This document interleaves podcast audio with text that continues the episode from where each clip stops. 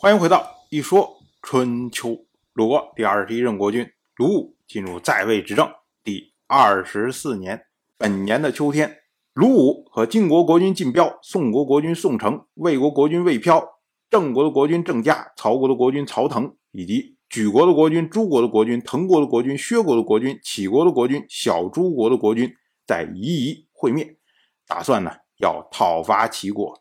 可是呢，因为洪水。未能成型。我们之前讲鲁国发生了洪水，那齐国跟鲁国都在山东那块那都受到了影响。所以呢，大家一看，只能望水兴叹呐。到了本年的冬天，楚国的国君米昭、蔡国的国君蔡固、陈国的国君陈若、许国的国君许宁联军讨伐郑国，以救援齐国。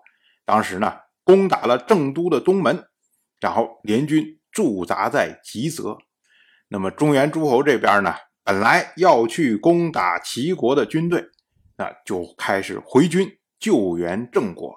这样的话呢，晋楚两大阵营啊对垒。晋国的国君晋彪派出晋国大夫张革、府吏向楚军致师，并且呢向郑国请求车御。我们之前讲过致师，致师呢也就是所谓单车挑战。也就是一边派出一辆战车直接冲到对方的营垒，然后挫一挫对方的锐气，接着呢再跑回来，这个呢被称为制师。为什么要向郑国请求车御呢？因为这块儿啊是郑国的地方，所以呢郑国的车御最了解地形。那晋国这边呢出能征惯战的，郑国这边呢出车御，大家一起配合完成制师。呃，郑国呢对这件事情非常的重视，于是呢，他们就暂补车御。那么，郑国大夫宛射犬得吉。我们要说啊，这位宛射犬，他其实是郑国的公孙，因为被封在宛，所以呢，以地为氏，称宛射犬。那宛射犬呢，将要去晋国军营的时候，郑国大夫游吉就告诫他说：“大国之人。”不能要求他们平等待你，意思就是说啊，我们郑国是小国，晋国是大国，你不能过去之后向人家要求这个要求那个的，这个容易招人烦呐。那搞不好就会破坏两国之间的关系。所以你过去低调谨慎，人家让你干什么你就干什么就行了。结果宛射犬呢，因为他年少气盛啊，所以他就说啊。不管大国小国，人多人少，我在这边是车御，到那边还是车御。宛射犬的意思就是说，我也不要求什么高级待遇啊，但是呢，我在这边车御，我到那边总不能地位还低于车御吧？结果呢，尤吉他就说啊，不能这么说呀。所谓小山包上种不出松柏呀。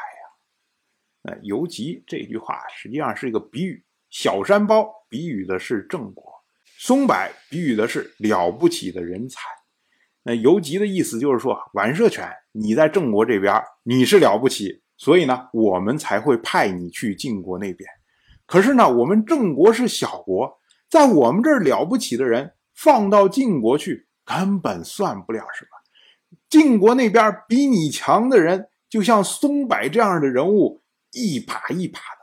所以你过去之后，你要求晋国就像郑国对待你一样对待你，那怎么可能呢？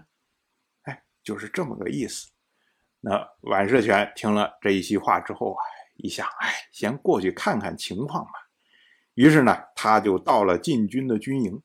当时呢，晋国的大夫张革、府吏两个人就坐在帷帐里面，看宛射犬来了，就让他坐在帐外。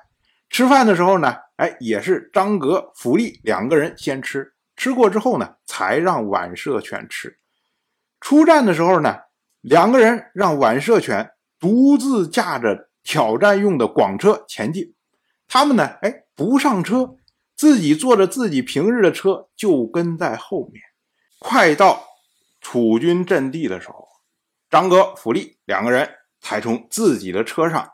跳上了宛射犬的车，结果他们上车之后啊，也不跟宛射犬说话，一人抽出一张琴，就坐在车后的横木上弹琴。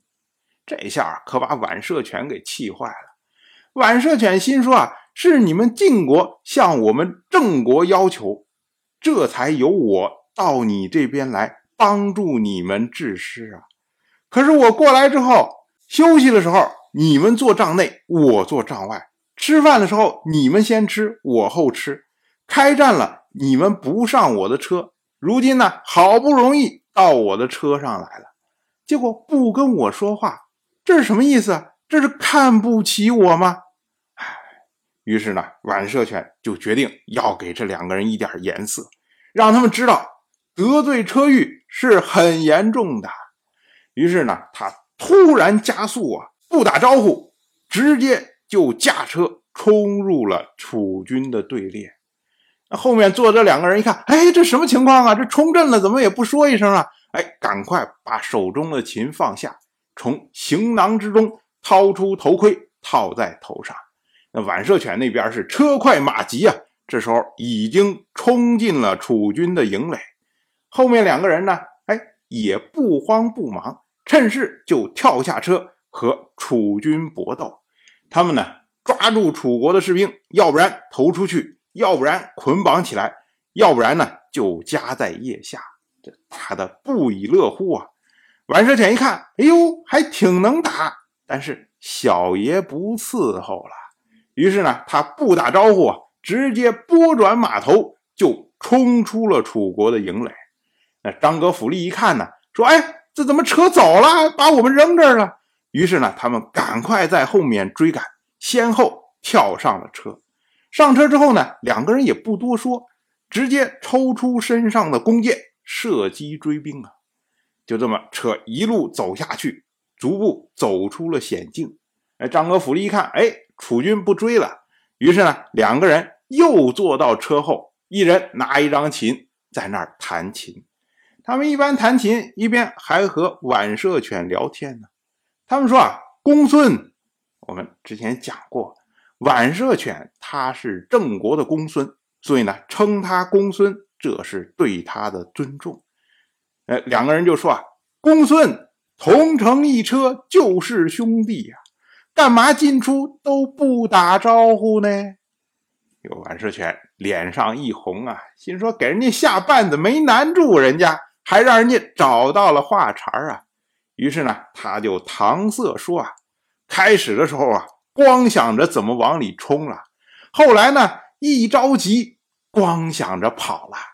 张哥府吏一听啊，心说：“哎，你这瞎话能说了再瞎点吗？这一听就是假的嘛。”但是呢，他们也知道宛射犬觉得受到了委屈，于是呢，也不在意，就哈哈一笑啊，说道：“公孙性急，不能受屈啊。”我们要说啊，张哥府吏。为什么要苛待宛射犬呢？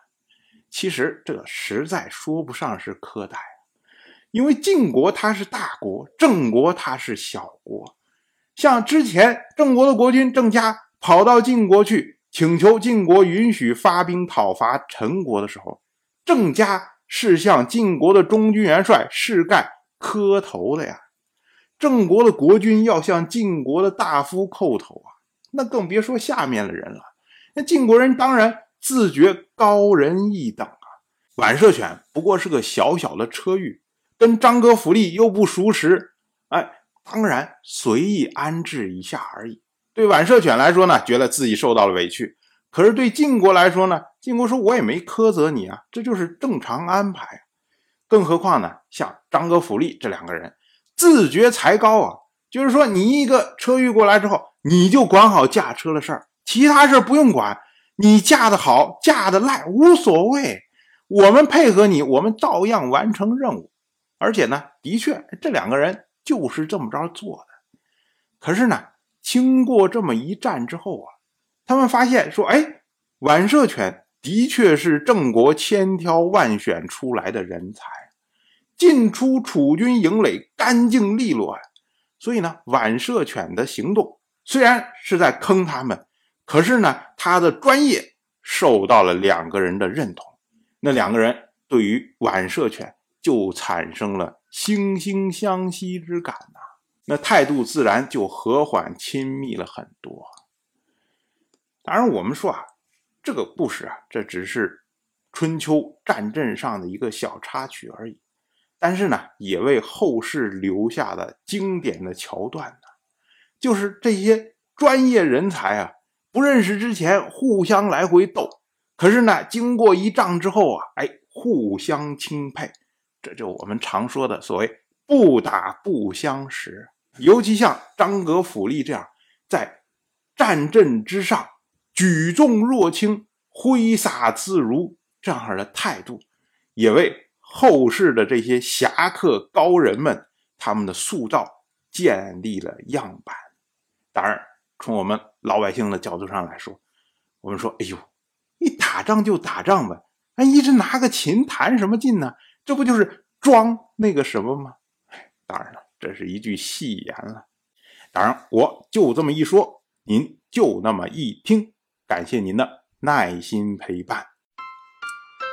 如果您对《一说春秋》这个节目感兴趣的话，请在微信中搜索公众号“一说春秋”，关注我。您不仅能得到《一说春秋》文字版的推送，还可以直接和我互动交流。我在那里等待您的真知灼见。